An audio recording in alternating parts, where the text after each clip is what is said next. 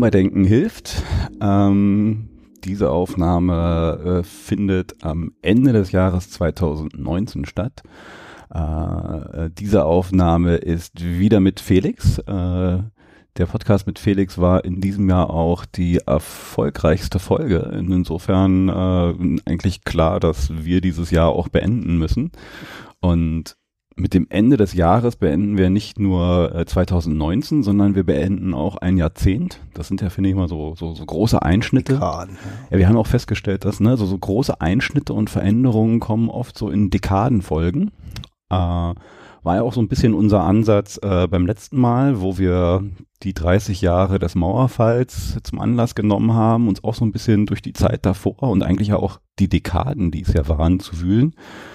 Und letztes Mal waren wir angekommen, auf jeden Fall beim, beim Mauerfall und auch schon ein bisschen die Zeit danach. Aber danach sind wir nur so, so, so hier und da mal so ein bisschen eingetaucht. Und dieses Mal wollten wir vor allen Dingen jetzt äh, die 90er so richtig durchackern. Mal schauen, wie leicht wir uns äh, hangeln, oder?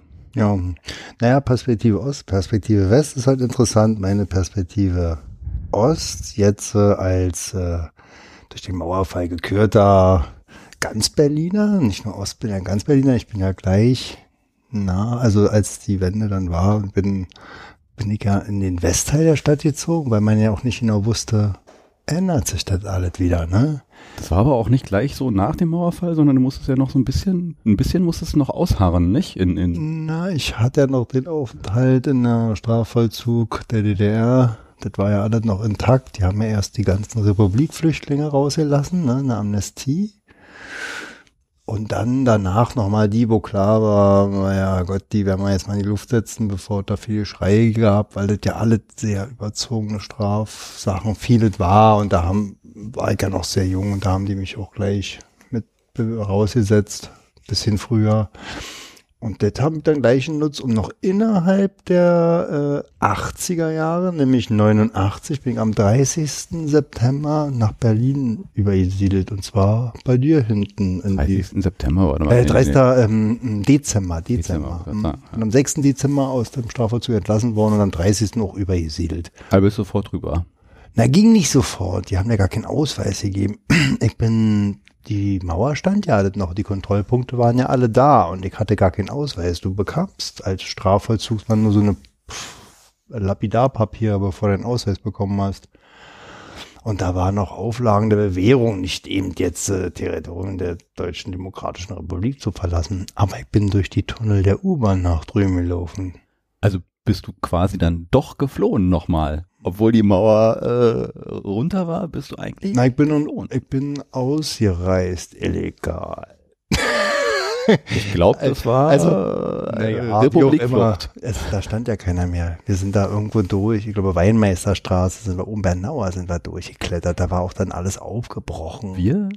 Na, mit anderen, die man auch kannte. Ja, ich bin ja dann auch irgendwie mit Freunden zu dieser Zeit sehr intensiv unterwegs gewesen. Und die hatten diese Wege schon ausgesperrt, weil man ja jetzt äh, gucken musste, was man aus der Situation rauskam und äh, holen konnte.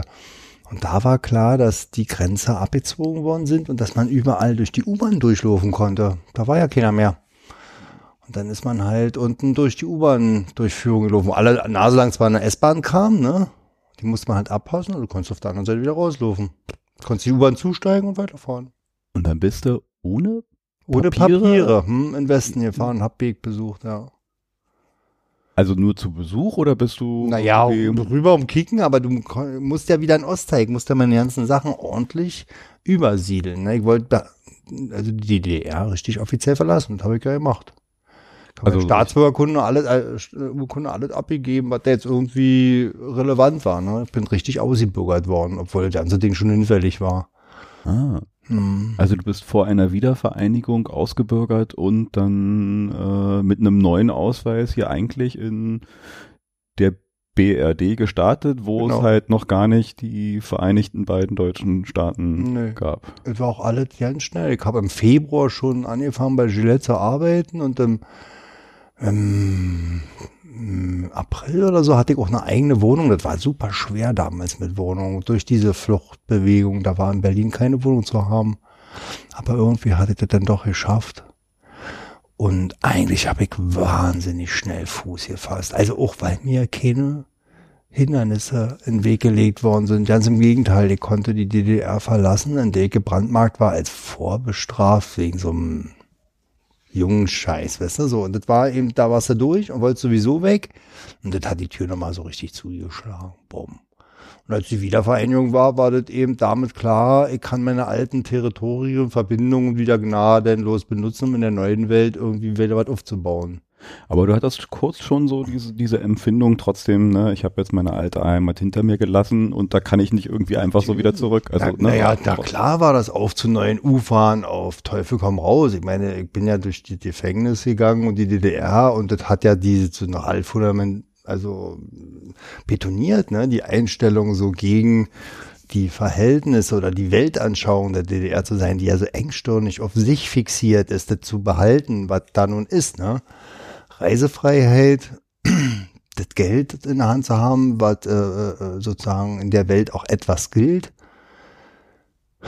ich weiß, ich habe im Knast gesessen, da war wichtig, einen deutschen Pass zu haben, weil da hast du mit den ganzen 213 an den Flüchtlingen da gesessen, die abgehauen sind, die wildesten Geschichten da irgendwie mit einem LKW durch die Bornholmer und am letzten hm. äh, äh, Stacheldraht hängen geblieben, bis hin über die Mongolei und dann von China wieder abgewiesen zu worden zu sein und wieder von so einer Stasi-Maschine nach einer Normannstraße nach Berlin gebracht zu werden. Also das sind schon Geschichten, mit denen sitze da auf Zelle irgendwie und ich, pff, und als das alles vorbei war, löste sich dieser ganze Ostspuk so in sich selber auf.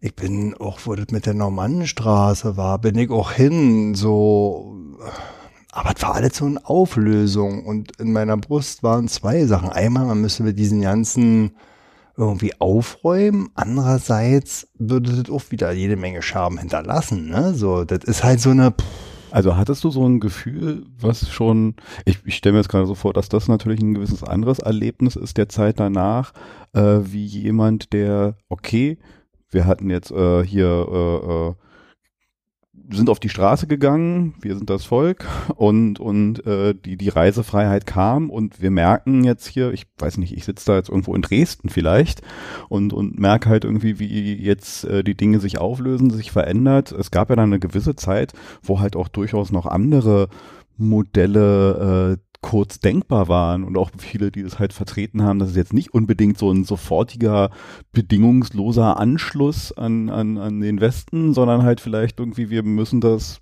gestalten, wie auch immer das geht. Ja, ja diese Hoffnung da, also wie sie auf dem Alex gestanden haben und das formuliert haben und so.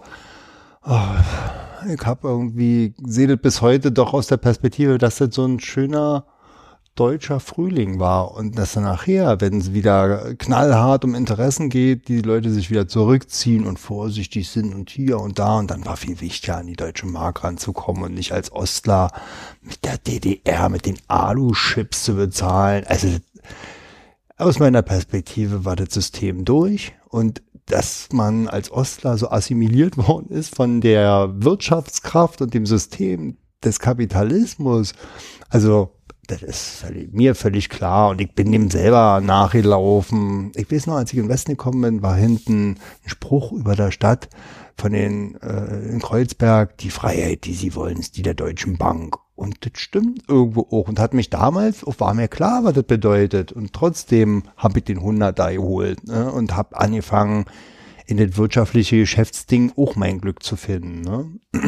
Was ja für dich so, so wie es mir scheint, auch nicht so schwer war. Also wenn du da relativ schnell deinen Job kriegst mit allem, also äh, deine Ausbildung scheint ja so anerkannt geworden zu sein, dass sie sagen, so, der hat eine Qualifikation, die glauben wir, wenn andere geflüchtete Menschen hierher kommen, ja, dann müssen sie ja auch erstmal darum kämpfen, dass das, was sie halt woanders mal gelernt haben, gemacht und getan haben, anerkannt wird und ihnen zugesprochen wird, okay, wir, wir glauben dir und hier los geht's, du kriegst halt äh, genau die gleichen Möglichkeiten, ohne jetzt große Prüfen und Nachweise und gucken wir erstmal und schauen wir erstmal, sondern also war keine sagen, Frage ja scheinbar für dich. Also ich muss sagen, die, diese Kraft, also auch von Berlin selber, ne, ich bin ja dann in diese Verteilungssystem drin. Nachher war entscheidend, dass sie gesagt haben, ich habe meine Großmutter hier und habe eine soziale Verbindung und ist anerkannt worden. Ich, ehrlich gesagt, ich kann über das ganze System nur, also ich messe das immer sehr an der Polizei. Wie geht die Polizei mit dir um? Im mhm. Osten war ich, auf der, war ich am Wochenende auf der Wache gesessen. Nur weil ich irgendwie kurze Haare hatte und irgendwie mich der Bulle gekascht hat. Also muss man sich mal überlegen.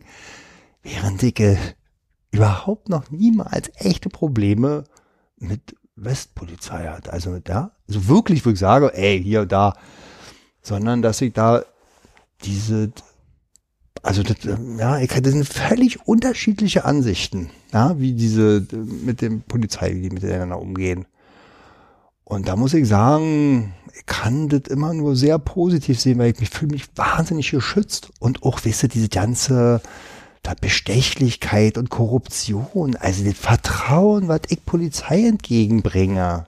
Ja, ich bin erstaunt, dass welche das nicht machen. Aber diese integrative Kraft, die die Bundesrepublik Deutschland ja auf mich ausgewirkt hat als Diktaturkind, ja, mhm. das ist, dass die Repression nicht da ist. Ich hab viel Scheiße bauen dürfen und mir wurde verziehen. Ich hab, hab denn da und da Körperverletzung, pipapo, ne, und so. Und trotzdem hat mich das nicht irgendwie bestraft, sondern erzogen. Weil ich bin ja ein ordentlicher Typ geworden, so, weißt du, und mache ihm nicht jemand ins Maul, weil ich ihm bese, macht man nicht. Und abgesehen davon, ja, äh, steht auch Strafe drauf. Das ist wichtig. Und ich fühle mich da, sagen wir mal, in dem Kontext jetzt, äh, bin ich angekommen, voll da. Ne? Hm. Deshalb kann ich das auch nicht verstehen, warum man anderen das nicht einräumt. Ja? Einräumt inwiefern? Naja, dass wenn, dass man jemand anders ablehnt, vielleicht führt das zu weit. Lass mal erstmal. Gut, aber äh, Du hast da relativ schnell deinen äh, Job bei Gillette gefunden. Was war das so? Reißt doch nochmal kurz um und wie war ich die bin gelernter Schlosser, gelernter Schlosser bei den äh, Wasserwerken und habe meinen gelernten Schlosser dann in der äh, Gillette hier Rasierbude, weißt du, in der ja. Abteilung Energie. Und da habe ich für alle. War in, wo, wo war das Werk? In Neukölln noch, oder? Oder nee, wo war ähm, wo Oberlandstraße. Tempelhof ist, ist das da? Ist das schon Tempelhof? Tempelhof? Ah ja, okay, Grenze Neukölln, Tempelhof. Ja. Genau. Und hast ja aber auch eine Bude in Neukölln gesucht. also warst du mehr oder weniger mhm. so in deinem Kiez eigentlich auch gleich so ein bisschen mhm. in gewisser Weise was gefunden und verhaftet. So, so, Jahre gewohnt, so ja. Hm? Wie war denn das für dich irgendwie mal so? Also dieser, einmal, sagen wir jetzt auch mal so Kulturschock irgendwie im Osten zu leben und dann hier eine Bude und dann bist du halt gleich in einem Neukölln, was ja halt sehr geprägt war von auch damals schon ähm, Migrationskulturen aus noch ganz anderen äh, Kontexten, damals hauptsächlich türkisch, arabisch, libanesisch, glaube ich, so in der Gegend und dann natürlich auch so alteingesessene deutsche Arbeitermilieus noch, genau. äh, die sich da halt irgendwie schon noch, das war bevor alles gentrifiziert und da halt irgendwelche Künstler äh, aus der ganzen Welt und Startups und was weiß ich nicht was noch irgendwie Leute. Das war ja eine ganz andere ja, so soziale Zusammensetzung, die ja natürlich auch ganz anders war, stelle ich mir vor, von all dem, was du halt im, im Osten so an Wohngegend und, und Leuten gewohnt warst. Wie war das so für dich? Ja, buntes Stadtviertel. Also, ich habe ja da grundsätzlich kein Problem mit gehabt. Äh, jetzt, ich bin erst in Wedding gezogen zu Alex, ein Freund von mir, bei dem bin ich untergeschlüpft, weil ich irgendwo eine Meldeadresse brauchte und äh, Bastianstraße hinten, äh, Oslo ist das. Mhm. Und ist ja auch so bunt. Ja, ich äh, mag das. Also, das ist halt eine Ansicht da. Also, War das dann eigentlich wieder so, so eine gewisse Bekanntheit auch, da du aus Marokko auch irgendwie so ein gewisses äh, anderes Bild schon hattest? Also, ich weiß jetzt nicht, was ich darauf antworten soll. Das, ähm, für mich hat sich meine Stadt Berlin mit Einschlag erschlossen. Und da bestand überhaupt nicht die Frage, da, ob ich wie was will, sondern ging nur so schnell wie möglich, das alles kennenzulernen. Dann gab's da den großen Polenmarkt, da wohl ständig die geklauteste Scheiße für einen Apfel und. Weißt du, diese ganze, ich musste ja auch irgendwie zu Geld erstmal kommen. Ich meine, mir hat ja keiner irgendwas in die Tasche gesteckt, ne? Ich musste irgendwie ein Geschäft aufziehen und ich bin arbeiten gegangen, aber äh, da, da, war ja erstmal nichts, ne? Und das war noch die Nummer mit, mit äh, Rosenverkaufen. Rosenverkaufen, so. nicht erst, dass man eben irgendwie in diese, wo ist das, sitzt das locker, das Geld locker, natürlich irgendwie beim Liebenden, am Wochenende, Rosen verkaufen in den äh, eingetragenen Lokalitäten war da halt so eine Sache. Naja, aber so ein Geschäft, ich weiß nicht, ob ich das schon mal erzählt, ne? Hä? Was denn? Naja, das sind so verschiedene Geschäfte, nee, da wo man sich da so, also so ausprobiert. Ich hab mal mit Stefan irgendwie so, dass man da auf diesen Märkten Schuhe verkaufen, Pantoffeln, weil im Osten ja habt ja nicht, dass man so den Osten versorgt mit irgendwelchen Sachen, ja. Aber ich bin kein Händlertyp, ne? So diese, man probiert sich in was aus, aber bei mir war nachher wichtig, ich brauche eine normale Woche, ich brauche einen Arbeitsplatz, ich brauche ein Arbeitsumfeld und diese Selbstständigkeit habe ich relativ schnell abgelegt. Also jeder hat sich doch am Anfang mal so ausprobiert, ist das was für mich? Mhm. Und ich habe schnell gemerkt, dass diese schwimmen können mit dem Geld und so, dass das mir, ich brauche die Sicherheit einer festen Arbeit, ja. Und Berlin manifestierte sich da durch den Mauerfall jetzt natürlich, dass ich äh, so eine große Stadt mit all dem Potenzial und ich hatte dann Arbeit und war völlig ausgelastet, hab dann Sport, ja, ganz viel Sport machen. Das war die da vorher war es ja noch irgendwie äh, ähm, Boxen, Judo und weiß nicht, was du dann noch so gemacht hast? Na, ich hatte dann einen, einen Freund aus der Schule, Robert Rösler, und äh, der hat, wir haben uns äh, vor der Wende sozusagen dann verloren. Ich bin ja in den Knast gegangen und nach der Wende sind wir uns wieder begegnet und der hat angefangen zu pumpen und aus dem war so ein Tier geworden.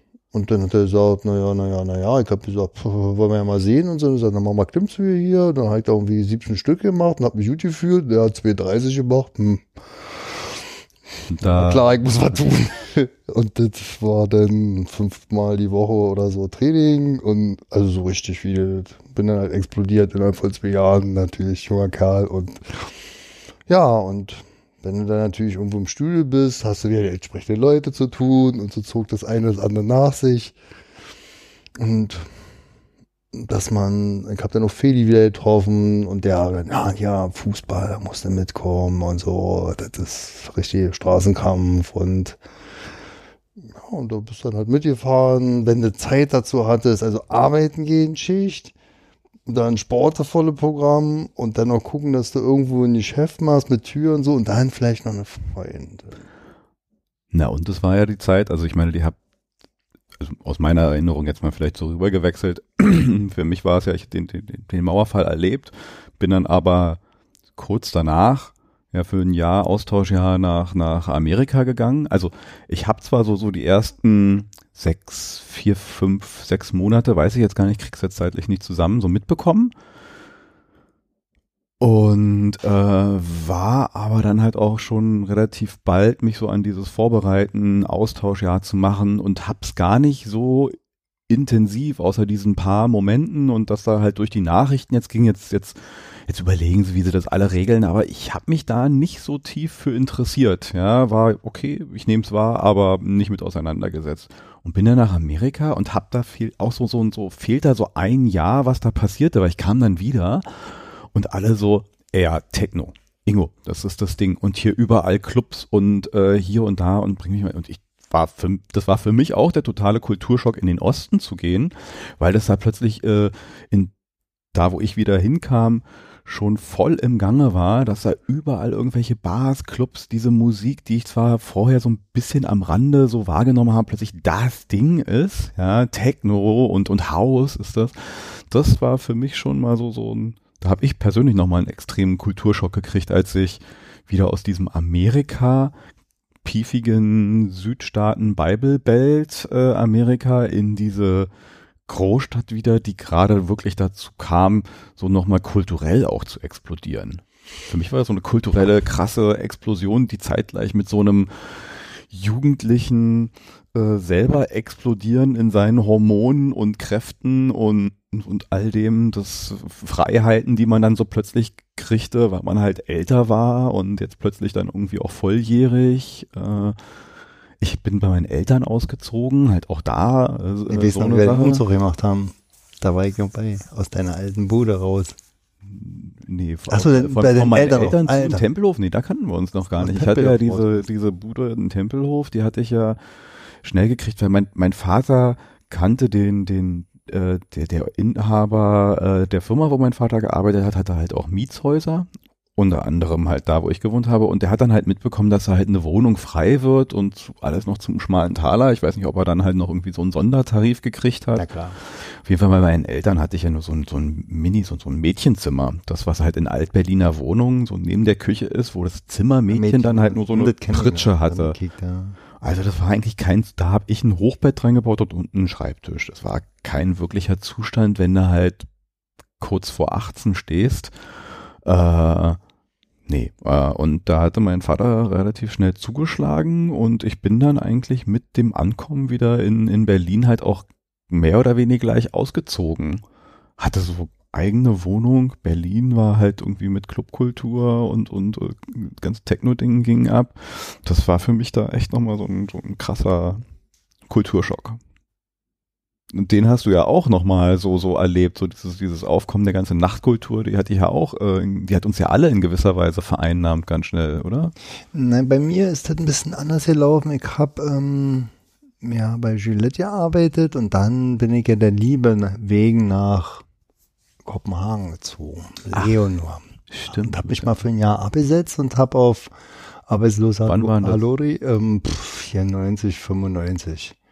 Ja, aber erst später. Aber also so ganz am Anfang, wie war das jetzt ganz am Anfang in Berlin ankommen? Also ich meine, das ist ja, wir reden jetzt ja 90, 91, nochmal so. Naja, das ist halt, ich bin gerade 18, 19 und also wir sind halt, äh, ich kam, war eine starke Zeit irgendwie mit Peter und Robert und Felix. Das war sehr geprägt von alten neu kennenlernen und ganz viel arbeiten. Hm. Ich habe ganz viel, ja, ich habe so sechs Tage Woche gehabt und das Leben auf der Reihe bekommen. Ja, auch wirtschaftlich irgendwie anzukommen, weil du ja auf nichts zurückgreifen konntest, nur auf dich selbst. Ne? Und du musstest eben eine Wohnung finden und etabliert zu sein, anzukommen in der anderen, auch Gesellschaft. Ne? Das war so ein bisschen auch die Herausforderung und das half natürlich äh, anerkannt ausgebildet worden zu sein, ne? in was, was auch gebraucht worden ist. Ne? Da gab es ja noch so eine Mätzchen, wie ich hätte ja eigentlich zur Armee gehen müssen. Ne? Ja, und dann haben die einfallen lassen, dass sozusagen die, die bis 69 sind und ab 70 erst, dass sie die ziehen. Und ich war ja nur 69. Was noch die Volksarmee oder die, nee, die, die Bundeswehr? Bundeswehr die hat ja nur Anspruch auf, irgendwie. Und da bin ich rausgefallen. Weil, also ich wäre auch gegangen, so, oder oder nicht, so, ja, hast dann irgendwie da so was mit, dass du nicht musst, weil klar war, wirtschaftlich anzukommen, wenn er irgendwo zur, zur Armee muss, ne, dann ver verlierst eine Menge Zeit, die wesentlich wichtiger naja. äh, investiert wird, ja. Daher bin ich um den ganzen Kriegsdienst irgendwie rumgekommen, was ja gut ist. Ja, für mich war das auch noch so die Zeit, wir sind ja äh, altersmäßig auch, das wird da äh, relevant ein bisschen auseinander. Also ich war noch voll in der Schule. Genau. Bei, bei mir war das noch so Schulalltag, der ja noch so ein bisschen andere Freiräume gibt, sich gehen zu lassen. Ich konnte mich ja dann auch so voll fallen lassen in diese, in dieses Feiern, äh, ohne so große Verantwortung zu haben. Irgendwie die Bude haben meine Eltern gezahlt und äh, mit irgendwie dann doch noch bei Eltern essen gehen und äh, also deshalb habe ich dieses Feiern aus einer völlig anderen Richtung betrachtet. Ich habe eigentlich betrachtet, dass ich ja mein Glück irgendwie finden muss, ne, auf den Straßen von Berlin. Und natürlich habe ich eine feste Arbeit, aber ich bin immer offenen Auges für Trends oder ein Fahrrad musstest du dann haben. Und ja, das muss ja irgendwie alle bezahlt werden, rangeholt werden. Und da habe ich schnell mit Philly entdeckt, dass diese Partys, wo das Geld ja locker steht, nun nicht mehr als Rosenverkäufer irgendwie aufzusuchen, weil da die Konkurrenz der tamelischen Rosenverkäufer, die da irgendwann klar mit der Machete unter der Nase gesagt hat, heute wäre dein letzter Arbeitstag. Aber Und diese auf den Partys und dass man da mit Türen und dieser ganzen explodierenden Geschichte, das war relativ klar von Anfang, dass da das Geld liegt, ne? Auch weil Drogen irgendwie eine Rolle spielten und interessant waren, ja. und überhaupt äh, das Nachtleben. Also da habe ich das mehr aus dieser Türseite dann betrachtet, ne? Wo machst du da das Geld, ne? Mit und natürlich machst du auf der Party oder mit oben drauf. War das gleich schon so äh, ab 90, 91, dass du halt auch sozusagen im Nachtleben gearbeitet hast? Das, das, das, das Leben selber, dadurch, dass äh, ich Schicht A gearbeitet hatte, sowieso war das alles durcheinander, aber auch meine Freunde, das war Mädchen kennenlernen oder so, Knarrclub, im Jo, das war ja auch verwoben mit dem ja. wöchentlichen, äh, wochenendlichen Amüsement, ne? Wo findest du dich da wieder? Und Feli hat halt Tür im Jo gemacht und das war halt mein Entry, weil der kam, hey, dich können wir gut gebrauchen. Äh, der hat relativ schnell klar gemacht, dass wir dann, wenn der Chef weg ist, selber kassieren, jeder, der kommt. Der, sag mal, ja, das war die Einladung, Geld zu verdienen. Und da habe ich natürlich mitgemacht.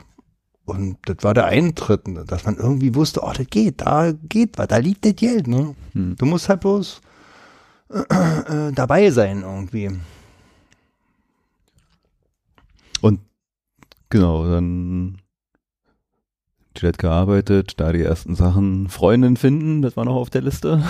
Mm, ja, ich hatte ja eigentlich immer eine Freundin gehabt. Es ging eigentlich auch darum, sich selber zu finden. Ich habe ja erst den wirtschaftlichen Anschluss zu, versucht zu finden, ne?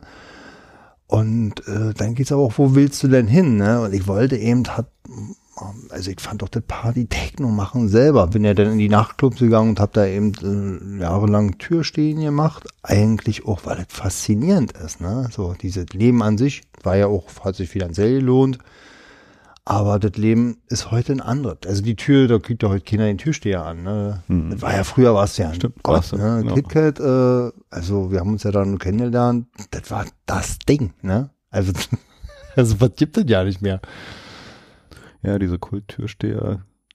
Naja, schon noch so ein paar, die hochstilisiert werden, aber stimmt, es hat eine andere Position und nicht nur die dicke Muskeln, die da rumstehen und im Zweifelsfall äh, äh irgendwie einschreiten sollen, sondern also es waren. Du hast noch eine soziale Komponente irgendwie halt auch an dem Betrieb an sich mitgehabt, was jetzt vielleicht so die Selectors oder wie auch immer irgendwie machen. Naja, war früher eine, war das eben noch alle getragen von diesem Spirit Techno, dass da irgendwelche, die sich einen Kopf gemacht haben, sich ein bisschen mit ein paar Geldheilen noch so zusammen gemacht haben und die haben coole Partys geschmissen, ne?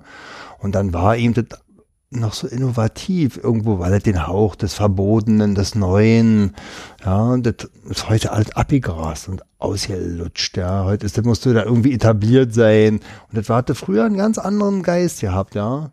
Wie hast du denn neben dem Techno war ja zu der Zeit, äh, kam eigentlich auch erst der, der Hip-Hop, also diese eine Phase des Hip-Hops, dieser 90er Jahre Hip-Hop, äh, ganz stark auf. Hast du die wahrgenommen? Weil für mich war das zum Beispiel nämlich eine relativ starke Phase zuerst, erinnere ich mich gerade, weil ich kam aus Amerika, da habe ich das erste Mal NWA und, und bin überhaupt richtig intensiv in Kontakt gekommen mit, mit, mit Hip-Hop, der gerade äh, so richtig boomte und habe dann halt natürlich auch noch so ein bisschen die soziale Komponente anders nachvollziehen können und kam dann hierher und äh, merkte halt auch, wie das hier so ein bisschen so verfing, explodierte. Die Jugendkultur wollte sich das auch aneignen und äh, ich war da auch eine Zeit lang echt voll in diesem ganzen Gangster-Rap. Der Gangster-Rap, der ja auch so eine kulturelle Schockwirkung hatte.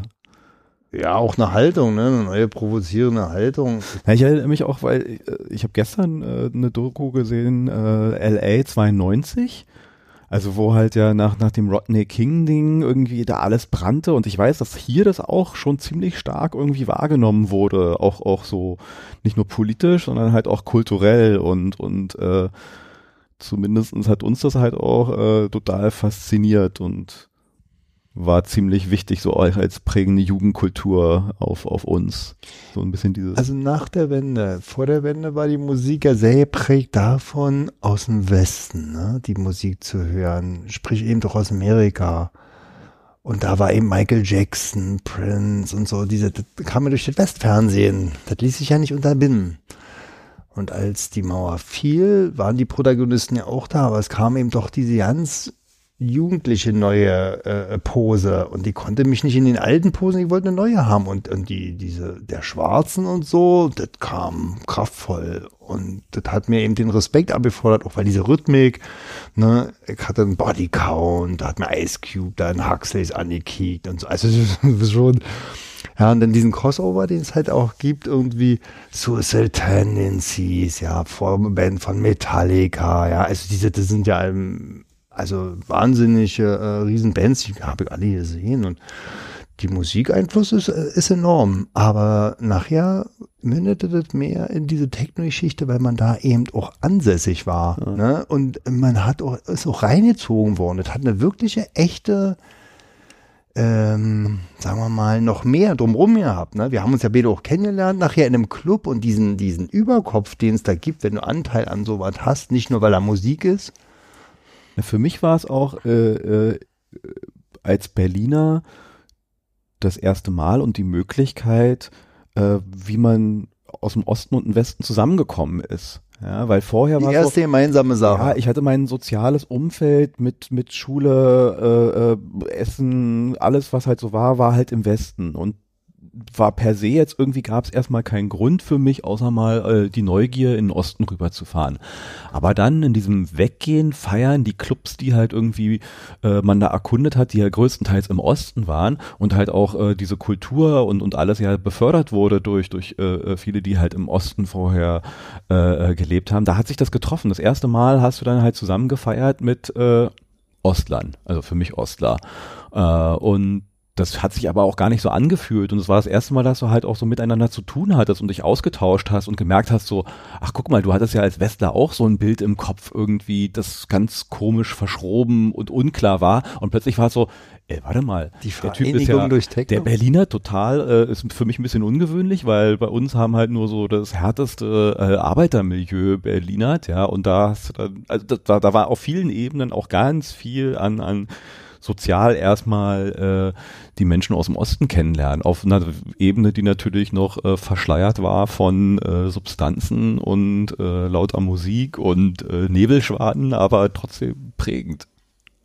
Äh, erinnere ich mich gerade so mal. Das ja, nee, ist ja eine schöne Ansicht, äh, das so zu sehen, dass der Techno ja die Ost und West vereinigen, dass es bald eine gemeinsame Sache war. Da haben sich ja dann alle wiedergefunden. Genau, das war eine Kultur, die wir plötzlich, ne, vorher gab es die Ostkultur, die Westkultur, das war, das war so eine Sache, die hat man sich neu geschaffen irgendwie. Das haben die aus dem Osten und Westen sich gerade so zusammengebaut. Das gab es vorher noch nicht so richtig, außer so ein paar, ja, da gibt's halt solche House-DJs vielleicht in Amerika, aber da waren ja plötzlich, das war ja auch geprägt nur so von Berliner Lokalhelden und Leute, die erst dann so, so groß wurden irgendwie mit der ganzen Sache.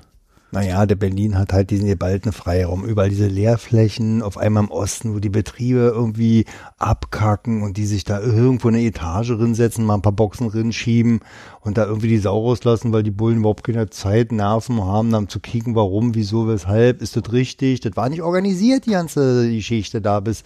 Und irgendwann war dem auch dem Mutien hilfte dann, ne? Hier, die ganzen Partyleute, die da irgendwie Dinge gemacht Na, ich glaub, haben. Das wäre auch nicht so gekommen, wenn er nicht halt auch, wie du sagst, ich gehe da Pantoffeln verkaufen äh, auf dem Markt mal, um mich in dieser Marktwirtschaft Welt, von der sie alle reden, von Tellerwäsche zum Millionär auszuprobieren. Und so haben halt welche gedacht so, ey, lass uns doch einfach mal hier Party machen irgendwie. Also ich glaube, das hat dann auch schon eine ganze Menge Leute angezogen, die so einen gewissen Geschäftssinn dann hatten naja, und gemerkt ich haben. Ich glaube, die auch gesagt ja. haben, Goldrauschzeiten. Ich ja. mach mal was und scheißegal, äh, wenn es nachher runterrutscht, ist es in der allgemeinen Konkursmasse der Unübersichtlichkeiten mit durchgerutscht ja, ich denke da Vereinsheim und hin und her, ja. oder?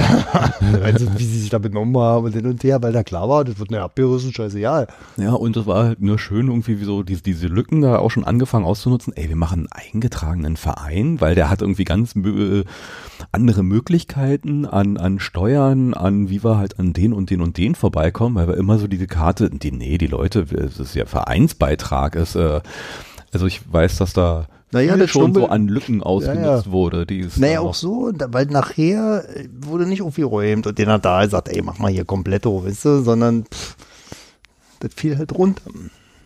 Und auch die, dass die Polizei eben noch nicht äh, äh, äh strong hinterher war, ne?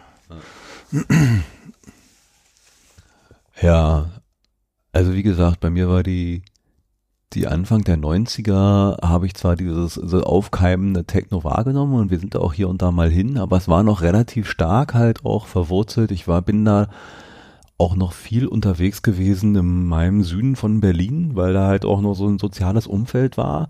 Und man hat sich halt da bei Freunden getroffen, gekifft und äh, äh hier und da hatte man dann irgendwo sturmfreie Bude, war auch noch so einige Partys, die dann halt erstmal so in einem privaten Umfeld, weil so viel Kohle hatte man jetzt auch nicht, äh, in diese Clubs und alles zu gehen. Für uns war das jetzt noch teuer. Noch Schüler, pff, wir hatten kein großes Einkommen, außer mal, ich, ich habe, glaube ich, Regale eingeräumt im Supermarkt, aber nur also insofern äh, kam das für mich so ein bisschen äh, äh, später. So richtig, die volle Kraft hat halt äh, dieses Techno auch echt für mich erst so 94, 95. Also 94 habe ich Abitur gemacht und äh, da war dann halt irgendwie schon, als die letzten Klausuren geschrieben waren, viel Zeit, die man dann halt auch so mehr mit äh, ein bisschen mehr Geld verdienen verbringen konnte und ähm, dann halt auch ein bisschen rausgehen und die Welt mit dann da wurde ich ja auch erst 18, 19 mal so richtig zu erkunden.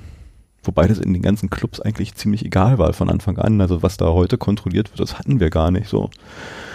Heute musste ich meiner Tochter, also muss ich der Mutti-Zettel mitgeben mit noch einem kopierten Ausweis. Pff, das hat doch keinen kein damals interessiert. Du bist da hinten und äh, also wann haben wir denn auch mal jemanden nach dem Ausweis gefragt? Also nur wenn sie wirklich wie, wie 13 oder so aussahen. Naja, die Techno-Geschichte, dadurch, dass er also Drogen durchsetzt, halt auch ist. Und äh, habe ja in dem Vereinsheim irgendwie angefangen, als ich aus äh, Dänemark wiederkam, musste ja nun irgendwas hier sein. Und da hat mich gleich aus dem Fitnesscenter Peter angeheuert, äh, willst nicht hier Tür machen, hin und her. Und ähm, das war erst im Vereinsheim, das hat aber nicht lange gehalten, weil sie ihn da ganz schnell auf der Bude gerückt sind. Ich erinnere mich, ich bin da auch oft gewesen. Ja, ja. Und vor allem haben wir dann nämlich damit immer Hip-Hop-Party gemacht hier. Und das war natürlich gleich, hast du das entsprechende Publikum gehabt, da musstest du dein Geld verdienen. da war richtig gleich mit Steherei voll Programm. Und äh, das war dann eh mal die Woche. Und da wusstest du dann gleich, worauf dich einlässt. Damit richtig mit Schussweste und volle Programm. An also Mitte der 90er Jahre, muss man überlegen, ne? Ja, ja. Aber ich erinnere mich auch, wir sind halt auch relativ selten zu Hip-Hop-Partys gegangen, weil die hatten echt immer so eine absolute Eskalation. Also da muss man echt äh, Schiss haben. Ja. Und vor allem sind die da alle auf Koks und äh, äh auf Aggressionen sowieso viel mehr, wenn du da einer nicht rinkommt und der ist. Koks war noch gar nicht so sehr weit. Naja, aber, aber die ganze normale Aggression. Ja. Naja. Nee, und da habe ich mich aus dem Milieu auch gleich verabschiedet. Das ist mir eigentlich, die Leute sind einfach zu unangenehm. Ja, und dann hat er mich im KitKat angeworben und da habe ich ja. Da war sie alle schön auf Ecstasy und Grinsekatze unterwegs genau. und äh, total entspannt. Da genau. hat man wenig. Äh, und die äh, drei Leute, die von draußen kamen und nicht entspannt waren, die musste es halt draußen halten. Ne? Und das war klar, denen die gesagt hast, ey Digga, du bist so unentspannt. Na, was bin ich? Und dann siehst du, was? also das ist eigentlich relativ einfach so ein Job. Also ein Vereinsheim hast du als der erste. Das war eigentlich der erste Laden. Ich hatte ursprünglich in, weil ich in Dänemark war und da habe ich äh, den ganzen Tag nicht gemacht außer Sport. Und da bin ich auseinandergeflogen und als ich wiederkam, war ich breit und äh, entspannt. Und da war dann so ein Türding da dort richtig und da hatte ich halt auch dann hier meinen Spaß für mich entdeckt, wie man die ganze Welt erträgt. Und ja, im Vereinsheim war das kein Problem, da war das Usus. ja, also an der Tür da eben. Und im KitKat war das halt auch so. Und ich weiß nicht, heute glaube ich, kann man das nicht mehr machen. Ich glaube äh, nicht, nee. Äh, die Zeiten, sich da selber so sehr zu entspannen, vorne bei der Arbeit, äh, nee, war nicht denkbar. Aber ansonsten war das halt schon enorm, ne? dadurch, dass das eben auch im KitKat so ein Fetischding war, wo die halt in den Räumlichkeiten da selber äh, Sex alle miteinander hatten, da übereinander hergefallen sind und nackte Männer, nackte Frauen und so und Gomorra pur. Das hatte natürlich schon was, also.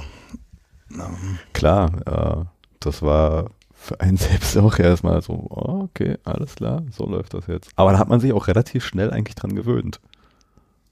Naja, man nimmt eine Position ein, die die Sache irgendwie auf Abstand hält, ne? weil man ja selber doch nicht so, ich habe aus der Arbeitsperspektive gesehen, mich zwar zu entspannen, aber würde ich sagen, nee, das ist mir einfach viel zu intim alles, ne? mit Ja, selben Leuten da und Das von der Sache her war es war es nichts für mich. Ich fand das ja nee entsprach nicht meiner äh, meinem Fetisch. Ich habe es fasziniert aus einer keine Ahnung kulturellen Perspektive oder wie auch immer man das jetzt nennen will, aber äh, habe mich jetzt dann nicht selber hingezogen gefühlt. Vor allen Dingen halt also jetzt mal ganz abgesehen von von bestimmten Praktiken, die einfach äh, da nicht meine waren und jetzt auch noch nicht meine sind.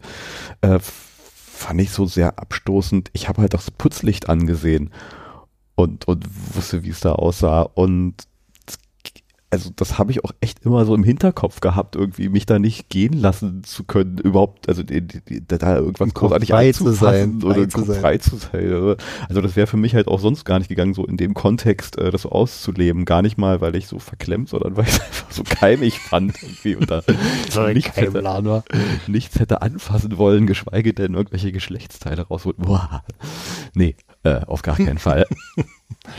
dass das Modell auch so gehalten hat. Ähm, die sind ja dann auch umgezogen und äh, hat sich ja sehr verändert. Ne? Ist ja nicht mehr so äh, intim und extrem, wie früher mal war. Ja Ich weiß es nicht. Also die, die Ja. Dinge läuft immer noch und äh, ich, also was ich so wahrnehme am Rande, ich kenne hier und da mal Leute, die da hinrennen, ich glaube, das geht schon noch so und ich, vielleicht ist es ein bisschen verpoppter. Damals hatten wir halt viel mehr so richtig extreme Fetische. Jetzt ist gewisser Fetisch halt auch schon zu so einem Mainstream geworden. Ah. Also äh, die spießigsten Leute schmeißen sich dann halt am Wochenende vielleicht nochmal so in ihre Lackleder-Outfit und machen da halt ein Aber bisschen dazu äh, sagen, meine Erfahrung auspeitschen, war, was wir dass damals- das damals schon so war. Da kam mir dann an Heike natürlich dann, da kam mir von Gillette einer aus der äh, wie ich, Technik, Elektroabteilung auf einmal an und das war ein ganz widerlicher Typ, wisst ihr, so, äh, so ein Arschkriecher und der kam da in Lederoutfit und Schnubbeli-Bub, wisst ihr, und hat sich da in den Arsch winken lassen. na, stimmt schon. Wisst ihr, wo ich dann so sage, also, das äh, wird wohl immer so gewesen sein. Naja, wahrscheinlich. Das ist jetzt vielleicht nur aus meiner 18-, 19-jährigen Perspektive, der da halt irgendwie so gerade alles so neu noch äh, in gewisser Weise erkundet hat. Ähm, ein ganz anderer Blick da drauf. Mm, Ja, also das war schon sehr faszinierend, weil das eine große Freiheit eben irgendwie auch bedeutete. Da mitten in Kreuzberg, da hinten diesen exklusiven Club, wo mitten im Winter bis Icke bis vorne ans Tor, da die in Mini-Kleidchen da im Schnee stehen. Und du suchst dir nur die Mädels raus, uh, uh, die rinzen zu lassen, weil der Club so klein ist, dass, sie ja, dass die drin ihre Feuerzeuge ja nicht ankriegen, weil das stimmt. Sauerstoff so knapp ist, weißt du? Also, das hat schon eine gewisse, äh, ähm, also das gab's dann eben einfach nicht mehr, weil nachher auch diese zu viel Clubs ja haben, die das halt aufgefressen haben, ja. Also das ist schon eine sehr interessante Zeit, auch weil ja viele andere Clubs entstanden sind, E-Werke und so. Ich bin ich da vorher immer noch alles abgefahren. Ich hatte ja immer diese über den Tag Schicht und bin früh morgens in E-Werk Tresor eingeflogen und habe mir das so angekickt, bis die ganzen zerstörten. Und hab die Türen, die dann nachher, wenn sie einen Absacker wollten, bei mir eben vorbeigeguckt haben. Und Hm. den hab ich mal, was ist denn los? Wir hatten ja genervt. Und wenn die dann bei mir antanzten, nachdem sie irgendwo untergekrochen waren auf ihrem Turn, sind die bei mir angekommen. Und dann habe ich gesagt, Weil wir immer auch die After Hour hatten. naja, und dann hab ich zu denen gesagt, ey, ihr wart doch schon da und da im Tresor und habt Stress gemacht. Verpisst euch mal lieber, bevor ich die anrufe. Und dann kriegt ihr hier richtig Jacke in Brand geschlagen. Es war halt aber, nicht, äh, so wie du es erzählst, es war noch in gewisser Weise übersichtlich. Ja, Also natürlich. es gab halt irgendwie so diese zwei, drei Dinge äh, und man konnte das überhaupt machen, dass du da halt ein paar Türen abfährst, mal ein, so, soziales Netzwerk im, im wirklichen Sinne aus. Also Ingo, wir haben zu dieser, zu dieser Zeit, äh, äh, so zwei Jahre lang, da habe ich die Kundschaft des Kittys zur Hälfte mit Handschlag begrüßt. Stimmt, ja. Weil die, sie alle irgendwie und ja, eigentlich miteinander verbundelt waren. Gäste alle. Ganz viel Stammgäste und so. Und das hatte einen ganz tollen eigenen äh, Space gehabt. Ne? Und da bin ich auch sehr dankbar für, auch wenn ich das für äh, äh, ähm, also schwierig halte, weil es nachher immer Milieu ist. Ne? das ist dann diese holge Milieu, wo die ganzen lichtscheuen Subjekte da rum, ach, da möchte ich auch nicht hinter die Kulissen gucken. Ja, ich habe mich dann aus diesem Ding dann auch verabschiedet, als klar war, dass sich das änderte. Und zwar ist mir das nachher mit dem Schröder gekommen, ne? Wo der dann gesagt hat, ja, hier, wir werden das ändern. Da war klar, diese Easy-Zeit. Ich habe Arbeitslosenkohle kassiert, weißt du, die Tür gemacht, weißt du, und aus dem Brause gelebt. Also du bist äh, der Erfolgsbeweis für äh, die Hartz-IV-Agenda. Ja. Ich habe letztens noch mal, äh, ja. ich, ich habe nämlich letztens noch mal äh, äh, mit dem Hans-Werner Sinn einen Podcast Jung und Naiv äh, gehört, äh, wo der ja äh, der, dieser Wirtschaftsprofessor, ähm, der ganz exponierte, da auch nochmal über die, die Hartz-IV-Agenda-Umstellung äh, so erzählt hat und eigentlich gesagt, dass in dem Moment genau das Richtige war. Und ich muss sagen, ich konnte seiner Sache sogar äh, folgen und äh, war gut nachvollziehbar, dass das wahrscheinlich auch in gewisser Weise gut und richtig war in zu dem Zeitpunkt, in dem Moment, in der sich halt irgendwie die Wirtschaft befand. Und du bist ja in gewisser Weise dann auch ein äh, Beispiel, dass es halt in einer positiven Art und Weise halt auch äh, sich in die Richtung ausgewirkt hat, wie es erhofft war. Also ich habe mich in der Feststellungsmaßnahme vom Arbeitsamt wiedergefunden und da war klar, höre die Zeichen oder du bist taub. Ne? Die haben ja gleich, gleich gesagt, dass das sich ändern wird.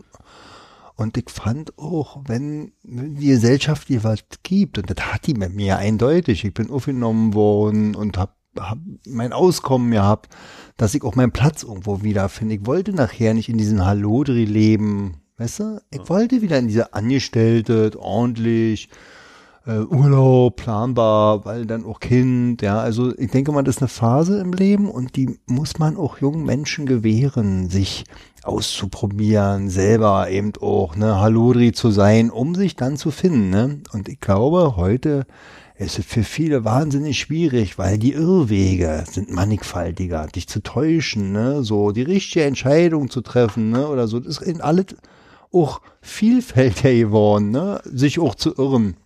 Ja, also was ich jetzt, wenn man es mal so überträgt, ich, ich, ich gehe das ja auch gerade so in gewisser Weise als, als, als Vater durch, das mal zu beobachten, wie es jetzt ist, raus in diese Welt zu gehen. Und was ich da grundsätzlich schon mal anfange, anfänglich schwierig finde, ist diese Verkürzung auf zwölf Jahre, also überhaupt so so ein gewisser Druck und Komprimierung dieser Jugend, äh, die gefühlt schneller zu Ende sein soll, obwohl es halt irgendwie noch gar nicht äh, so weit sind und noch gar nicht die Möglichkeit haben, also sich dazu entscheiden zu müssen, was man jetzt studieren, machen, tun will mit seinem Leben vielleicht in so jungen Jahren. Äh, finde ich teilweise schwierig. Und es gibt halt ja immer mehr Möglichkeiten, was halt auch in gewisser Weise noch mehr Stress verursacht. Ich muss mich entscheiden, ich muss mich entscheiden. Mittler es kann sich ja mittlerweile keiner mehr so richtig entscheiden. Heutzutage wird es ja auch immer schwieriger, sich mit jemandem zu verabreden, in Zeiten, wo du halt permanent noch umändern kannst. Ja, vielleicht treffen wir uns dann da und da, aber nee, und lass uns noch mal vorher äh, WhatsAppen, ob nicht vielleicht doch und nee, ich weiß noch nicht und äh, damals war 18 Uhr da. Das, man, man war anders an Verbindlichkeiten gewöhnt, habe ich das Gefühl. Naja, Nee, du musstest, weil sonst war entweder bist du hingefahren oder das Ding war halt durch. Da gab's nichts mit Änderungen. Ich glaube heute, diese ständig sich anpassen können und müssen. Stress? Das ist Stress. Das ist totaler Stress, glaube ich auch. Und damals war, wurde uns halt in gewisser Weise abgenommen, weil halt, er sagt es, naja, ich habe jetzt gar keine technischen Möglichkeiten, irgendwas anders zu machen, also sage ich, wir treffen uns um 18 Uhr da oder ja, hier sagt halt jemand irgendwie, das System verändert sich jetzt, äh, das geht nicht mehr, okay, geht nicht mehr, muss ich dann jetzt anders machen, da, äh, also da wurden halt Entscheidungen auch einem ganz anders abgenommen, plötzlich habe ich das Gefühl. Und man musste sich mit denen arrangieren. Naja, schon. Also ich denke, die Kids haben es heute nicht einfacher, weil eben so viele Möglichkeiten jetzt auch so da sind. Wir, ja, wir haben halt nur drei Sachen zur Auswahl und ja. Ja. Gut, aber äh, das ist ein anderer Podcast, den ich dann mal mit nochmal mache. Auf jeden Fall. Ähm, ja, wir sind Mitte der 90er, wir sind voll im, im, im, im Techno-Rausch. Ähm, Mal jetzt so abgesehen davon, war da überhaupt für dich noch so eine Wahrnehmen anderer äh, Ebenen, weiß ich nicht, Politik, Kultur, also die 90er, wenn man, wir, wir wollen die 90er durchgehen, da ist extrem viel passiert. Der ganze Irakkrieg, der, der, der erste, Desert Storm und alles, was da zusammenhängt, also das war ja auch, pff, das hat gewirkt ja auch auf, auf, auf uns irgendwie. Die, die, die Bedrohung äh, der Atomwaffen war plötzlich äh, weggefühlt, was einen total lange bestimmt hat. Und plötzlich ging es über halt auch in, in diese Zeit, wo plötzlich andere Kriege äh, Nee, so, so in den Vordergrund da- rückten. Ja, aber ich glaube, da gibt es einen entscheidenden Punkt. Und der entscheidende Punkt ist, glaube ich, wirklich äh, äh, 9-11, wo auf Ja, einmal später. Das war, das war 2001. eins. Ja, aber in den ganzen 90ern war ja noch die ganzen Desert Also Storm diese und ganze, diese ga, ja, ja, na klar, aber diese ganze Phase der 90er Jahre äh, empfinde ich als sehr apolitisch feiern, auch weil ich daran sehr selber teilgenommen habe, sehr apolitisch. Und ähm, das ist eigentlich erst gekommen mit einem Augenaufschlag, dass in der islamischen Welt dann auch der Krieg erklärt worden ist mit 9-11. Also das mit einmal so augenscheinlich. Die ganze Zeit war das da und man hat das ja auch so ein bisschen äh, gehört, aber eigentlich in Deutschland war total apolitisch. Also Naja, ich hatte so eine Mischung, weil bei, äh, das ist vielleicht auch so, so die, die Phase der, der, der, der Abiturienten, da hast du halt irgendwie so eine gewisse Zeit und äh, Möglichkeit und bist halt auch noch äh, durch politische Weltkunde in der Schule und, und solche Geschichten hast du da, glaube ich, schon noch ein bisschen mehr Politik auch so einer Revoluzzer. Du hast so das Gefühl, du musst gegen das System sein, per se einfach schon mal und hast das dann halt ausgelebt. In der Zeit war halt viel der, der kein, kein äh, Blut für Öl und da waren Mhm. halt auch Demonstrationen und das war schon auch eine Phase, wo ich, also auch selbst ich da noch mal ein paar Mal äh, mit auf die Straße gegangen ist. Gibt dir recht, du warst natürlich noch durch. Das war aber 91, ja. ja, Kein Blut für Öl. 91. ja, ja, das war, oh, also das prägte schon zu der Zeit. Anders, das war so ein bisschen, ja, ne, hier Schule, wir müssen ein bisschen dagegen sein und klar gehen wir dann halt irgendwie auf die äh, Demo gegen die Amis, die bösen Kapitalisten. Das zog sich ja halt auch ein bisschen durch, äh, die gerade so in Gymnasien doch schon auch so ein bisschen antifaschistische äh, äh, äh, Szene so durch. Zumindestens ne, meine Wahrnehmung, meine Welt, also Also die 90er Jahre, also ist in meinem Dafürhalten sehr, sagen wir mal, ruhig politisch, während ja jetzt das äh, so mal sehr aufbricht, ne, eine Stellung zu haben oder so und sich zu etablieren, eine Meinung zu haben und so, das ist ja jetzt, äh, hat ja jeder, muss ja eine Meinung haben. Das war früher, allein schon der Partyansatz, total wurscht gewesen. hm. Vielleicht habe ich viele Freunde aus dieser Zeit, weil Politik damals keine Rolle spielte, ne? Weil das eben die Musik verbindend war und auch der Spaßansatz, ne? Und wenn du dann wieder auf diese Realitäten von Meinung und, und Politik, dann knarzt das schon ganz schön. Hm. War weniger ein Thema. Also, Sonst noch irgendwelche? Ich überlege gerade, ich gehe gerade mal selber für mich jetzt irgendwie im Kopf so alles durch. Ich habe das ja, äh, wir wollen das ja hier zusammen mal reflektieren. Also für mich war schon die Schule, äh, gerade äh, Anfang der 90er, ich bin ja voll in dem ganzen Oberstufe etc. pp. auch äh, mit einer ganz anderen Wahrnehmung durch die äh, Stadt gegangen und für mich war das am Rande schon so, so, so politisch, sozialpolitisch. Wir haben uns halt auch versucht, so diese, weil wir halt auch diese Hip-Hop-Welt, also ich persönlich so, so ein bisschen mir so aneignen wollte und um das irgendwie sich so ein bisschen anzueignen, ähm, musste man sich ja halt auch in was, über was singen die da eigentlich? Worum geht es da? Die Musikvideos haben ja halt auch in gewisser Weise diese Welt, die halt auch irgendwie sozialkritisch irgendwas angeklagt hat. Das heißt, du dann versuchst zu verstehen, dich damit auseinanderzusetzen vielleicht irgendwie noch auf eine eigene Welt. Also mich hatte schon so ein bisschen äh, von der Musik her halt auch ins Politische, äh, zumindest solange halt Hip-Hop äh, und, und, und dieser ganze Hardcore-Crossover, das war ja auch alles relativ politisch. Für mich zumindestens, weil ich es halt auch sprachlich nach diesem Jahr Amerika richtig wahrnehmen Ja, ja, konnte. ja. Es war nicht nur so ein Sound und so eine Geschichte, sondern ich habe dieses ganze Zeugs halt auch äh, von der inhaltlichen Aussage mir halt auch richtig reingezogen. Was, was wahrscheinlich dann halt auch äh, da meine Filterblase ist, weil ich jetzt irgendwie mit dem Jahr Amerika einen ganz anderen Zugang zu der Sprache hatte als du vielleicht, ich weiß nicht. War Englisch für dich irgendwie so, so, ein, so ein Thema, eine Möglichkeit, äh, dich naja, inhaltlich mein Englisch ist ja halt doch sehr mäßig und von daher war, ist mir dann verschlossen gewesen, aber ähm, der Techno, der, also vom, vom Lebensgefühl war halt ganz entscheidend und bestimmt, kann man ja auch Teil dieser, dieser Party-Geschichte eben, wenn du da den Sicherheitsmann äh, äh, da irgendwie machst, dann bist du eben doch essentiell, genau wie der DJ es ist, ne? Und das hat mich schon sehr fasziniert, die Musik an sich bisher, dass es ein, ein große äh, Community-Gefühl erzeugen kann. Und da haben wir toll, wir haben ja da die Basstuben gemacht. Also so zerstörerisch, wie das alles war, war. War das letztes Mal eigentlich schon drüber geredet? Weiß gar nicht unsere kleinen Veranstalterversuche. Weiß ich gar nicht. Naja, egal. Wir haben versucht, da uns auch dran zu beteiligen damals an dem Eigene Ding. Party zu schmeißen. Ja, ja, das ja. war richtig. Also, und ich muss sagen, das waren ja auch so, sich selber auszuprobieren. Das sieht, um festzustellen, kann ich das oder kann ich das nicht. Ne? Und diese Jugendkultur, da bin ich dankbar dafür, dass mir eben so eine äh, Kultur ja sozusagen ins Haus getragen worden ist, wenn du nur in Berliner bist, ne? Und in die 90er Jahre Techno komplett miterlebt hast, ne?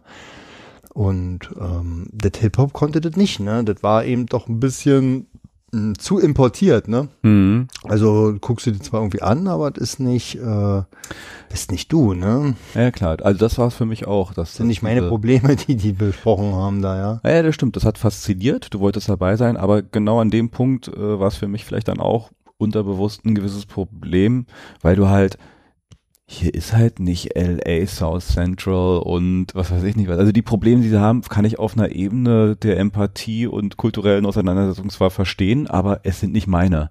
Also hier, genau, hier, hier ist was ganz anderes. da Jungs fantastische Filme um die Ecke kommen und erst da irgendwas tröllern mit Pullover hin und her, aber dann bringen sie eben die Lauschgift raus und Tag am Meer und dann ist Hip-Hop auf einmal eine total lyrische also das war super Hip-Hop jetzt auf Deutsch, ja, wo du die Texte verstanden hast, andere Stimmungen und Probleme transportiert worden sind. Da hat sich mir Hip-Hop eben auch erschlossen. Ne?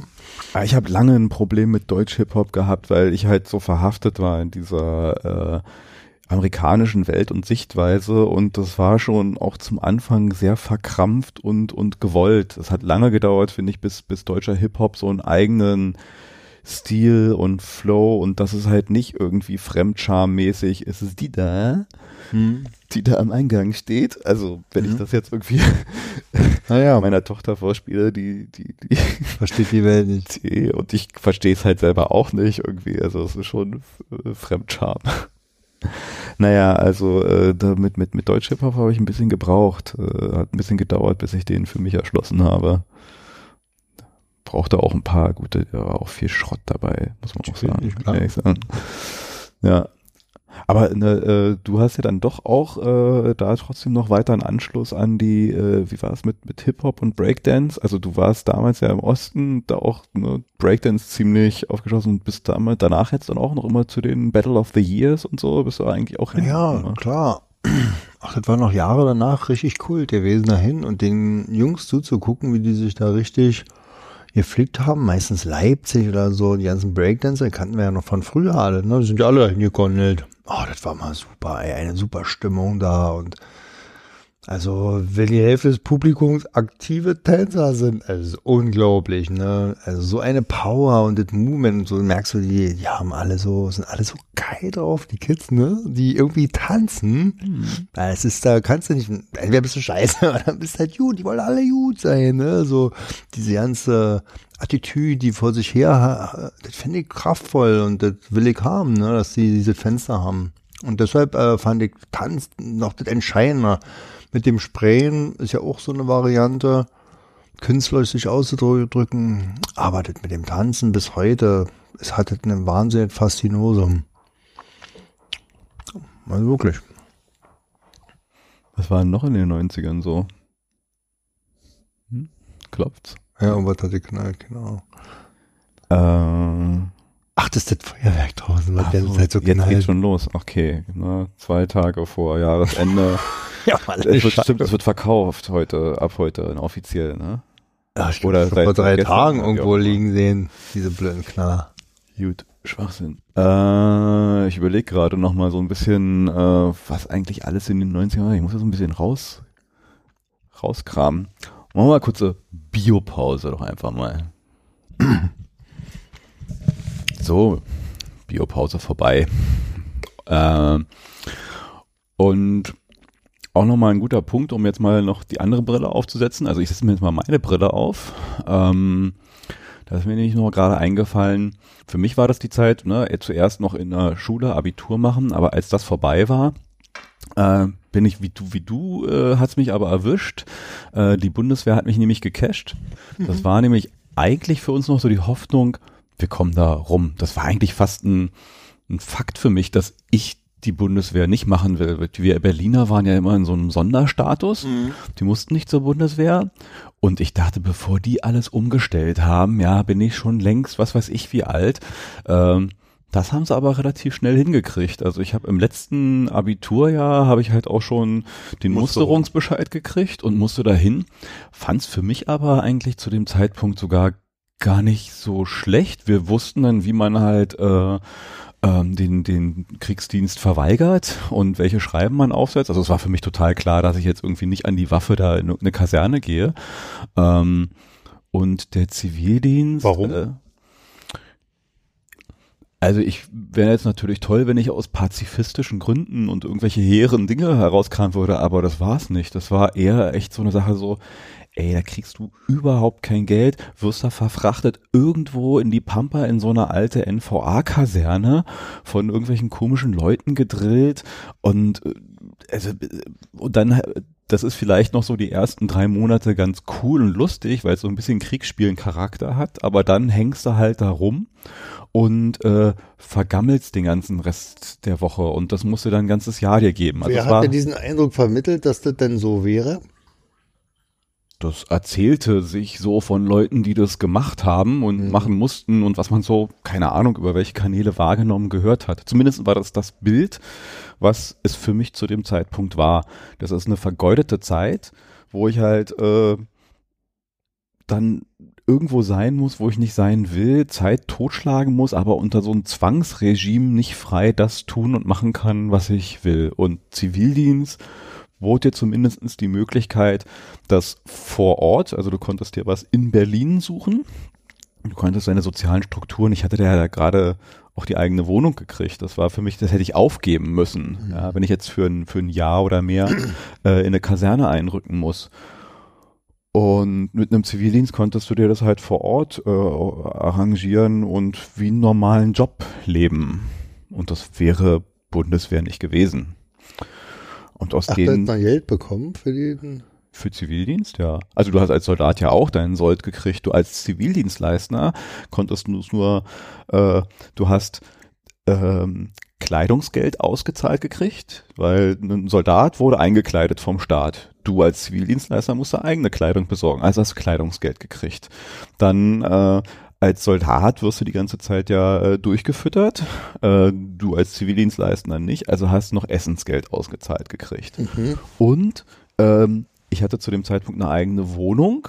Und da ja äh, sonst kriegst du halt irgendwie ein Dach und ein Bett, äh, Dach über den Kopf und ein Bett vom, vom, vom, von der Armee und hier kriegst du dann halt ein Wohngeld ausgezahlt. Also ich hatte mit der mit einem Male durch beim Zivildienst halt auch, ich glaube, 1000 Mark oder sowas waren das fast in der Hand. Ich habe beim mobilen sozialen Hilfsdienst Essen ausgefahren. Essen gab es dann trotzdem. Wir haben immer die übrig gebliebenen äh, äh, äh, Fertigessgerichte da äh, äh, und aufgegessen. Irgendwas blieb immer übrig.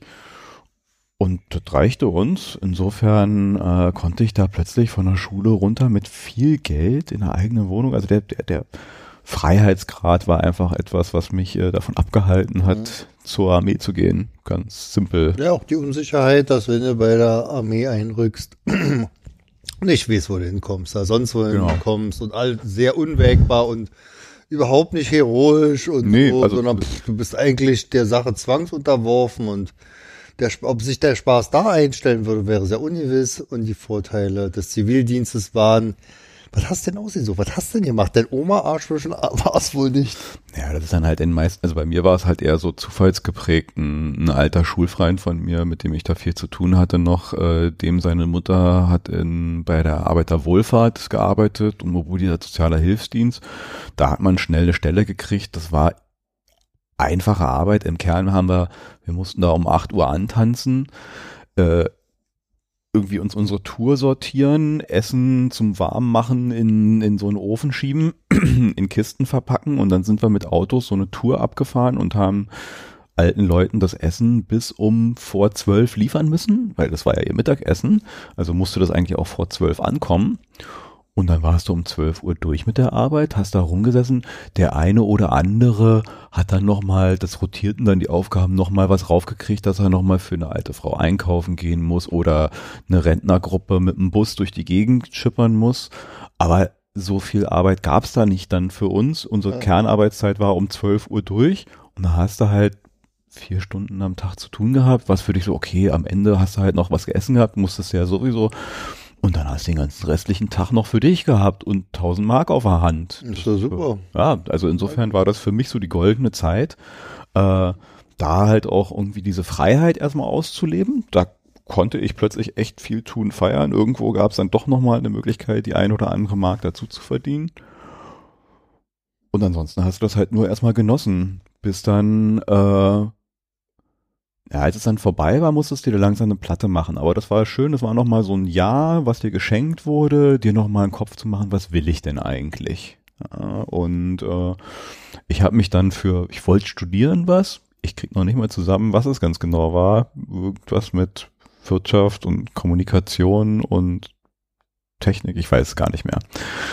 Äh, jedenfalls war aber auch da schon klar, ich brauche mit meinem NC war es gar nicht so einfach, da reinzukommen. Ich brauchte irgendwie ein Praktikum noch und ähm, habe mir dann einen Praktikumsplatz gesucht und bin beim Flyer gelandet, ein Stadtmagazin, mhm. was für mich und die Zeit und wenn ich es mal so, so zurückreflektiere, auch eine ganz interessante Erfahrung war, weil da war auch eine gewisse Geburt dieser jetzt äh, vielleicht als New Work betitelten äh, Kultur zu arbeiten. Also das war ja so ein durch jemanden, der halt ein bisschen Geld hatte und das da rein investiert hat, auch ein Versuch, ein neues Geschäftsmodell, Medienmodell auszuprobieren. Diese, diese Stadtmagazin, das war halt noch nicht Internet, das war noch so ein bisschen Prä-Internet-Zeit, war eine ein ganz neuer Kommunikationsweg, diese Flyer-Kultur, die es da gab. Also du hast eine Party, darauf werden halt irgendwie die, die, die Fakten gedruckt, dann und dann, da und da, die DJs, die halt mit der ganzen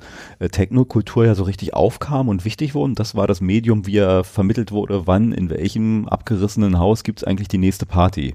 Darüber haben wir uns informiert und der Flyer war dann halt das, das erste Magazin, was das in einer strukturierten Form eigentlich sein wollte. Diese ganzen äh, Informationen, die so unter der Hand mit irgendwelchen Flugblättern halt äh, getragen wurden in ein redaktionelles Format, was halt auch so groß war ja wie ein Flyer. Das war dieses DIN A6 Format, Heftchen und waren Veranstaltungstipps und so ein bisschen Kulturtipps, aber im großen Teil haben wir eigentlich nur darüber berichtet, welche Party wo ist oder äh, welcher Kultur oder Klamotten sonst irgendwas da gerade, wo gerade aufmachte, neu war, äh, was machte. Was war dein Anteil dort? Schicht? Na, ich habe da ein Redaktionspraktikum angefangen, auch von Tuten und Blasen, keine Ahnung, vorher außer in Amerika beim Schreibmaschinenunterricht auch noch nie wirklich an Computer gesessen und da dann so, äh, ja, hier Computer, da irgendwelche ich glaube, so das erste Mal mit der Vorform von Excel oder irgendeiner Variante davon auf dem, auf dem Mac, da bin ich auch mit dem Mac dann in Kontakt gekommen, diese Pizzaschachteln, äh, dann halt irgendwelche Veranstaltungsdaten in Listen eintragen, die dann von den Grafikern danach äh, in einem äh, Bild, nee, in einem ähm, Desktop Publishing äh, Programm, ich glaube, das war Quark Express gesetzt worden. Naja, äh, und ich habe da halt Informationen, die reinkamen, irgendwie äh, prozessiert, dass die dann halt abgedruckt werden konnten, bis ich da so, so, so Stück für Stück mich da halt auch wie es halt in diesen Läden ist. Jeder muss dann alles irgendwie machen. Wenn du dich pfiffig angestellt hast, ja, hast du da plötzlich mehr Aufgaben, als dir lieb war, auf dem Tisch gehabt und auch sofort Verantwortung gekriegt. Und plötzlich war ich dann äh, verantwortlich für den Bereich, den Teil das dann. Dann wurde noch in einer anderen Stadt ein, eine Version aufgemacht. Dann war ich dann halt auch für Frankfurt und München noch mitverantwortlich und habe dann vom Redaktionspraktikum danach auch gleich irgendwie da als freier Redakteur gearbeitet. In so einer Großbüro, weißt du noch da, Erkelensdamm? Das war ja so eine große äh, Industriefläche, äh, so, so ein Großraumbüro, wo ja mehrere ähm, Büros auch so drin waren. Also äh, was man jetzt vielleicht so als Coworking Space bezeichnen würde. Um, und da bin ich auch das allererste Mal in Kontakt gekommen mit dem Internet. Mhm. Also für mich war es die E-Mail. Es gab für mich ja sowas noch nicht. Handys kamen, glaube ich, gerade so langsam, aber ansonsten 97. gibt's halt nur Telefonieren in einer gewissen Form als äh, äh, Kommunikationsmittel oder Brief- oder Postkarten schreiben, was man ja eigentlich nur äh, aus dem Urlaub oder zu offiziellen Anlässen an, an irgendeine Behörde vielleicht getan hat. Und plötzlich war so diese diese E-Mail da. Wir haben da halt als Redaktion eine E-Mail-Adresse gekriegt. Einer, der da auch mitgearbeitet hat oder seine Bürofläche hatte, der kannte sich mit Computern aus und der hat dann halt so eine Sammel-E-Mail-Adresse eingerichtet. Und war für mich schon auch erstmal ein Schock. Okay, alles klar, hier kann man jetzt Nachrichten erhalten. Ja, aber vor allen Dingen war ich halt da auch von der anderen Seite in dieser ganzen Veranstaltungswelt, weil ich habe halt äh, neben selber da privat halt auch hingehen, das halt aus so einer äh, wie du die Arbeitsperspektive, von da habe ich halt so eine gewisse Arbeits- und andere Na, gab es denn nicht die Schnittstelle, dass du irgendwie Mr. Funk Rock dann aufgelegt hast? Ingo kam dann mit schweren Plattenkoffern um die Ecke. Wie naja, kam es dazu? Ich habe also wie, wie, jeder so versucht man sich da halt auch in dieser in dieser ja total äh, mit mit mit mit mit Ruhm besehenen Position des DJs. Der DJ war ja der erste Gott so ein bisschen, ne? Gut, die DJs. Und klar wolltest du da halt in dem Alter auch so, kann ich das vielleicht auch? Und habe viel meines Geldes in Platten investiert und, und mich daran versucht und, und dann auch einen DJ-Namen mir zugelegt. Aber ich muss ehrlich sagen, ich konnte es nicht und habe es auch einfach nicht drauf gehabt. Und die Male, wo ich dann irgendwo äh, mal an den Plattenstellern stand, war halt eher so, äh, DJ ist gerade schon nach Hause gegangen auf Klo oder sonst was. Komm, hier, mach doch mal schnell. Dann, dann durftest du halt auch mal eine halbe Stunde ran, aber äh, das war auch eher weniger rühmlich. Nee, DJ hat äh, für mich nicht funktioniert. Kein Talent. Also. Obwohl es so eine talentfreie Geschichte manchmal vielleicht ist, aber nee, ist eigentlich gar nicht.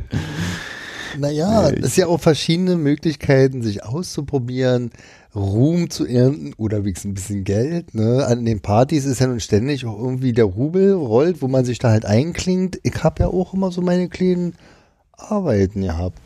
Zugeschustert eben von irgendwie Freunden habe ich jahrelang die ILA, die internationale Luftfahrtausstellung, so Learjets aufpoliert. Ach ja? Mhm.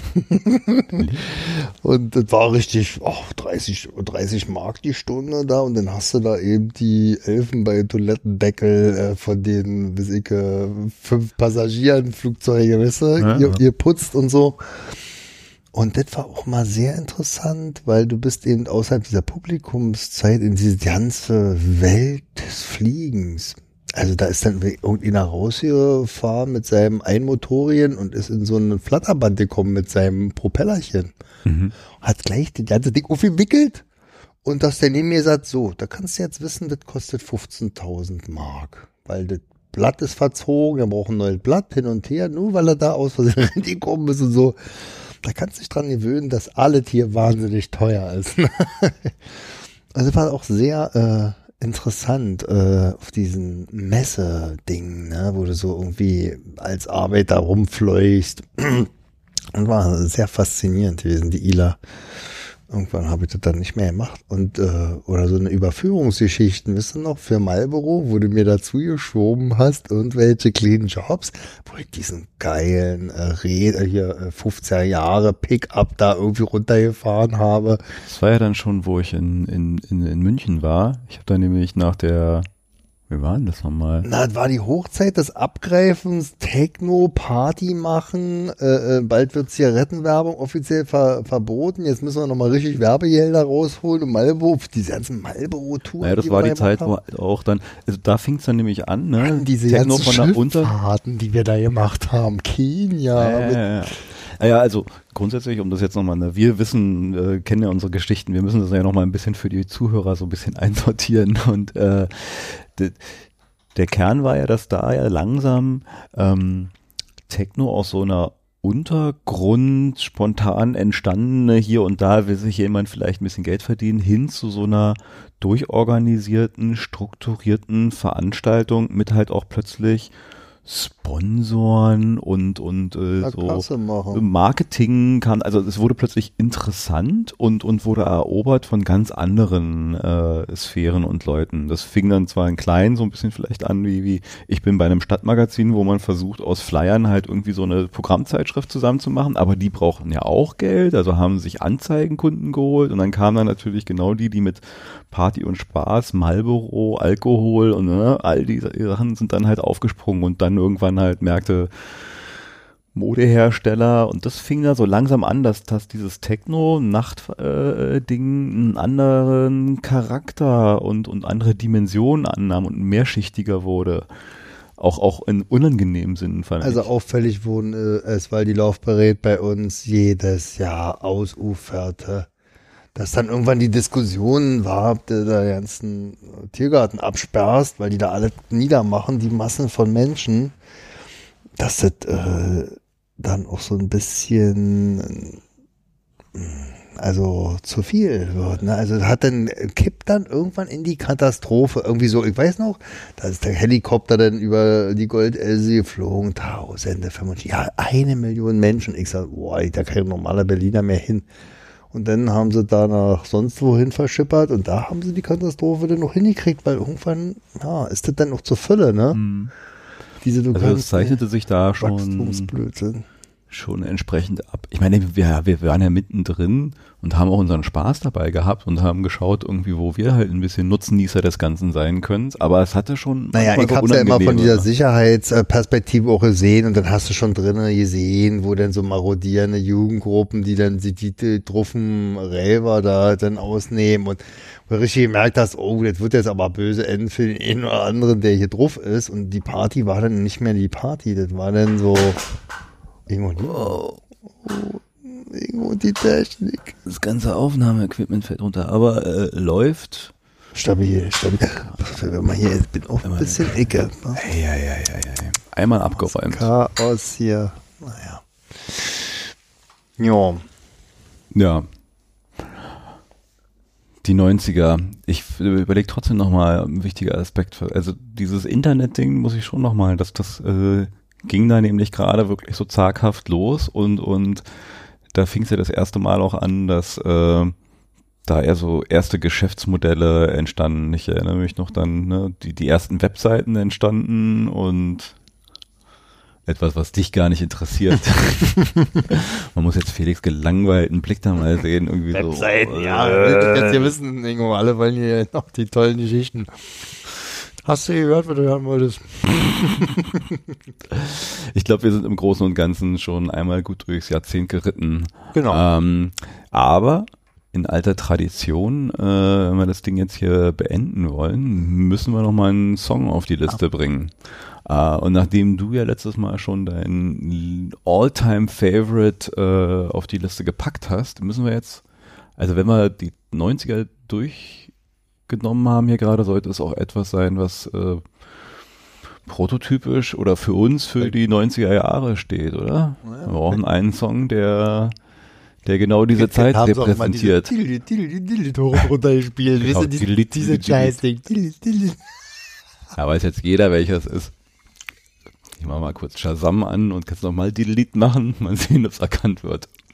Jeder von damals wesselt. Oh, du weißt jetzt, was du meintest. Nee, ich weiß jetzt nicht, was mit Lit gemeint ist. Aber gibt es einen anderen Song, der dir jetzt, hast vorhin Buddy Count gesagt. Ja, auf jeden Fall. Also wenn schon hart, dann Ice-T. Ice-T? Mhm.